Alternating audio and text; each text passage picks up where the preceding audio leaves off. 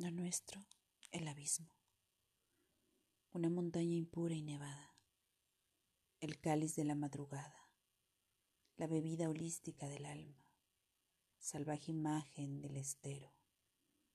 Con sus hilos luminosos alumbrando lo improductivo. Tú, la cúspide. Yo, el sanate.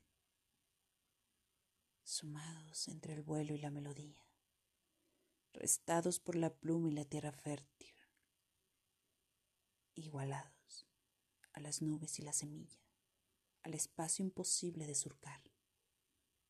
Tú, ego abyecto de cariño acrático, tu imagen adargada en la espuma del mar, un adarme, amor idílico.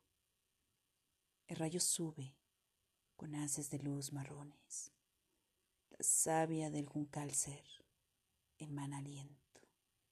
La voz emana sal de palabras carcomidas cual acero. El abismo que nos somete ante la negrura del discontinuo magnetismo es repulsión y atracción demoledora.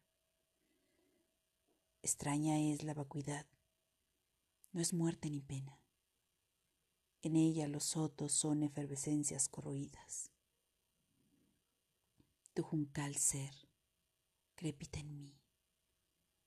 Qué inútil es la memoria. No hay exactitud. Cornejas y zanates, aleteando, la fulgurante imagen de una mujer, con saurea mañana y su opaca noche. La danza de plumajes son huecos fluctuantes donde se esconde un esbozo de sangre rojiza sombríos penares de un ente abandonado, rodeado por seres humeantes.